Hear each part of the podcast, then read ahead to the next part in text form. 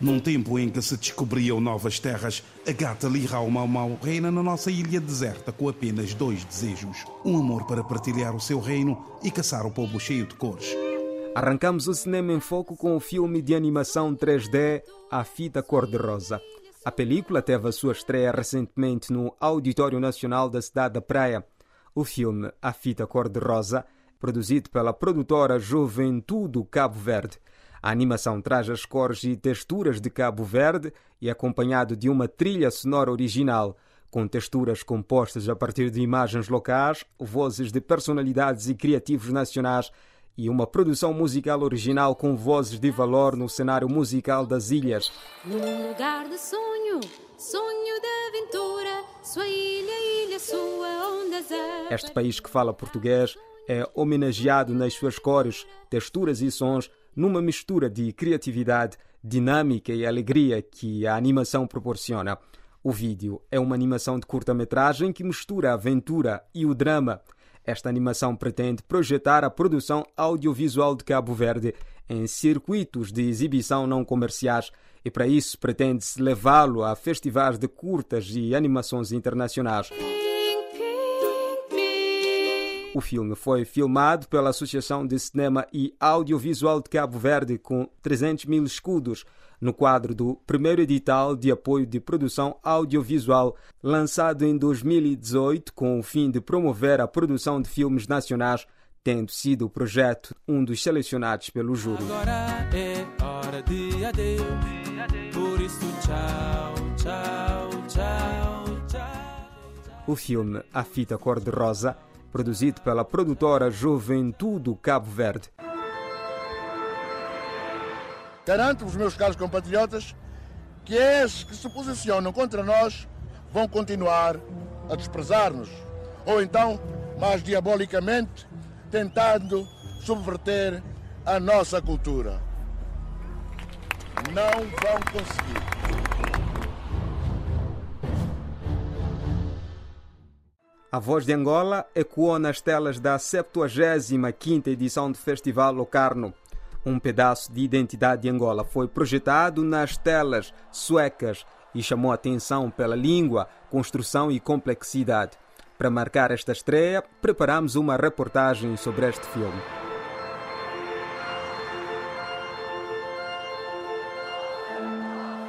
Quando o mundo paralisou por conta da Covid-19, Henrique Leva pensou em criar um filme, consciente de que para criar muito é preciso saber usar pouco. A ideia de fazer o filme é que surgiu num momento específico, que foi o início da, do estado de emergência. Pensamos que íamos todos morrer, né? e houve uma certa urgência de, de, de se definir algumas coisas. Talvez é o que nos permita fazer filmes, porque nós nos adaptamos muito bem. Eu fui descobrindo isso nas curtas metragens que eu comecei a fazer, que poderia, poderia retratar a realidade com poucos meios, ou criar mesmo ficção com poucos meios, e ao mesmo tempo ter uma áurea, uma estética mais cinematográfica, assim mais bonita, e fazer uma boa junção, porque eu acho que isso, a cidade está pronta para ser filmada, que se nós só precisamos estar lá com uma história e a câmera para apontar. Para Jorge Cohen, o produtor do filme, trabalhar com Henry Clever para a materialização da longa-metragem foi um desafio e celebração. Eu acho que foi muito, foi muito, foi um desafio muito grande para mim enquanto produtor. O Eri é um realizador, vamos chamar assim, um realizador de rua, uma vivência muito rica. Basicamente, o meu desafio enquanto produtor é estruturar um pouco toda essa energia, todas essas ideias. Para além de toda a parte do filme, tem a parte da celebração, de estar junto, e de, e de fazer cinema ao vivo. Estás a criar aquela situação, é como se replicamos um evento onde nos divertimos e também filmamos isso. Eu acho que é um início de algo que tem que ter continuidade. Sem isso vai ser muito difícil uh, atingirmos outros patamares. E também ah, parece-me que pode, pode ser o início de, de, de uma nova forma de fazer cinema em Angola. Rosana David já havia trabalhado com Henry Clever em inúmeros trabalhos. mas foi a primeira vez que ela assumiu a pasta de diretora de produção de um filme. Eu já tinha trabalhado com o como diretor de projeto e nós tínhamos uma certa dinâmica. É diferente. Trabalhar com ele em publicidade, trabalhar com ele em corporate, trabalhar com ele para o filme dele são três coisas totalmente diferentes. Para mim, o, a maior conquista foi saber que eu consegui, no fim do dia, no fim de cada produção, de cada locação, de cada fase, dizer: não, houve atropelos, mas nós conseguimos superar e avançar. E enquanto produtora ou diretora de produção foi saber que eu consigo coordenar para que o nosso trabalho, trabalho flua e que consigamos atingir os nossos objetivos no final de cada dia de cada produção. A cineasta Camlara foi assistente de realização do filme e em primeiro teve de entender o realizador e só depois disso avançou.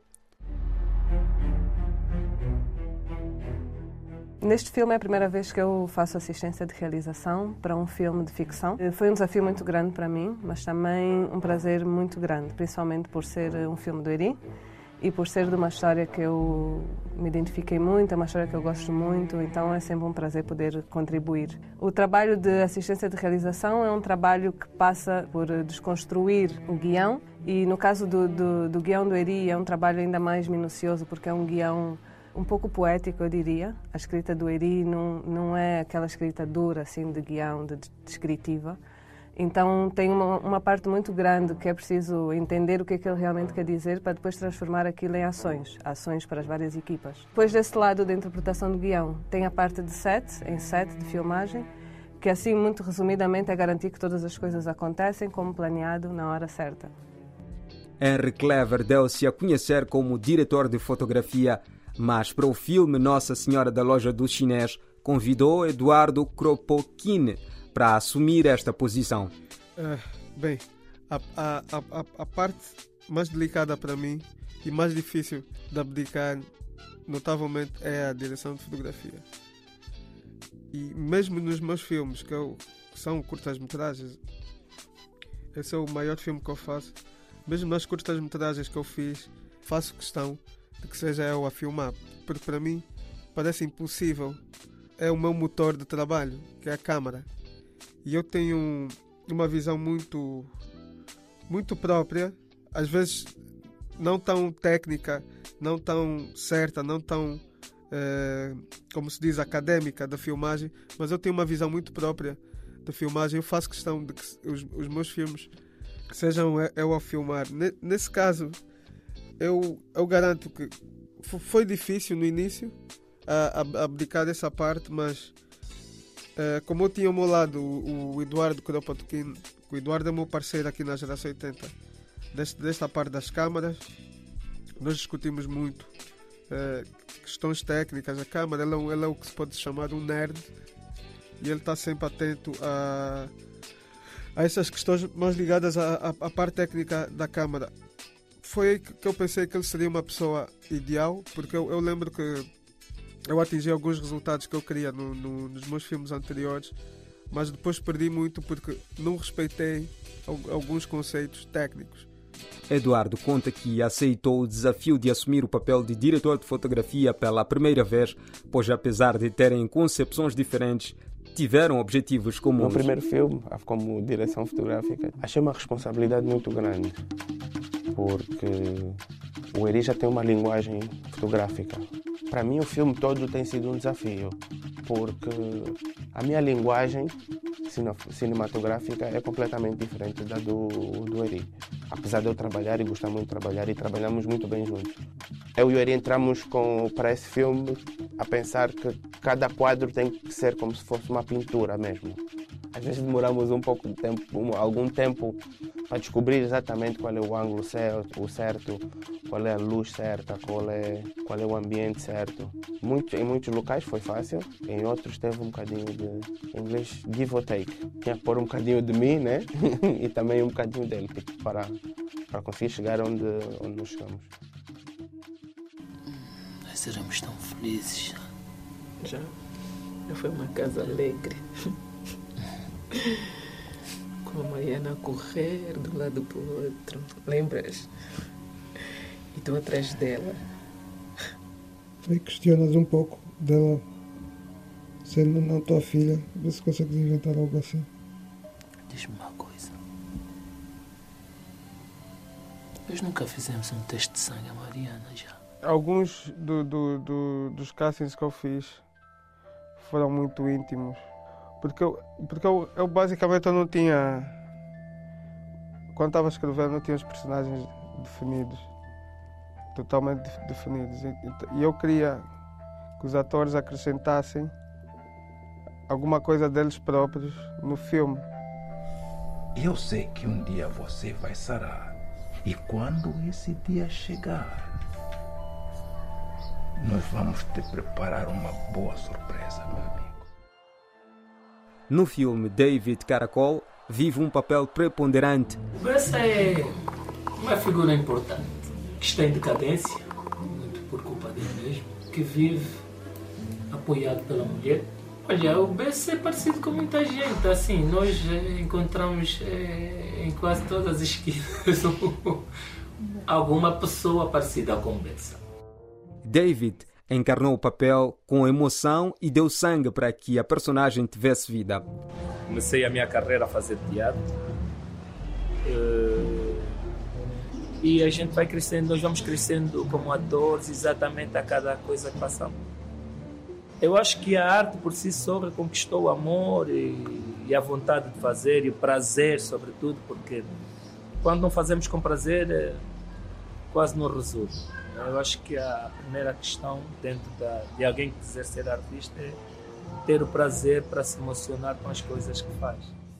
Cláudia Putuca, no filme, interpreta o papel de Domingas. Para viver a sua primeira personagem no cinema, Cláudia teve que pesquisar e pesquisar bem. Para conseguir eh, fazer a Domingas, eu tive que buscar um momento triste da minha vida. Ah, foi um longo processo. Tive algumas conversas com o Eri. Eu precisava ir buscar eh, essa Domingas fechada em tudo. Em rosto, rosto, corpo. Era uma Domingas com poucas expressões, uma Dominga baixo. É o meu primeiro filme, já disse, e não me canso de repetir. É o meu primeiro filme. Obrigada geração 80 por essa oportunidade de estar aqui a fazer eh, esse filme de coração. O ator Miguel Arst emprestou a sua experiência para dar sal e pimenta a esta sátira sobre a sociedade angolana. Nestas andanças todas, há um ano, um ano e meio atrás, acompanhando principalmente a carreira do Eric, que dedicou-se mais a estas coisas de imagens em movimento, ele falou-me: fazer um filme, que era o Banquete. Então aí eu conheço a história, ele foi-me falando da história, foi-me falando da história e foi-me falando da história. Portanto, acho que a minha presença começa um bocadito aí nessa história que ele me foi contando deste filme. A nossa ficção e qualquer um que escreva ficção, não é? Nós inspiramos-nos sempre no, no que é real. O real é transformado, é posto fermento em cima do real e tu escolhes coisas específicas para sublinhar, neste caso, a sátira que tu queres fazer sobre uma sociedade. Meus amigos, se me permitem, ou à vontade, garanto aos meus caros compatriotas que esses que se posicionam contra nós vão continuar a desprezar-nos. Vão com cobiça colocar os tentáculos contra nós, desejando com fúria as nossas riquezas e a todo custo procurando envenenar. O filme ainda vai participar em concursos e festivais internacionais. Nos próximos tempos, ainda vamos escutar mais sobre este filme. Não vão conseguir. 是以为石头的时候最容易迷路。 E assim foi o Cinema em Foco desta semana. Grato pela atenção dispensada. Na próxima semana voltamos com mais.